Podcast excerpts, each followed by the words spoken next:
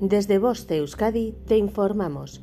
18 de enero de 2023, 12.15 hora local. La Dirección de Atención de Emergencias y Meteorología del Gobierno Vasco informa. Miércoles día 18.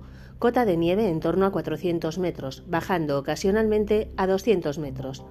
Espesores previstos para lo que resta del día de 10 a 30 centímetros a 1000 metros, de 5 a 20 centímetros a 600 metros y de 0 a 5 centímetros a 200 metros. Jueves día 19.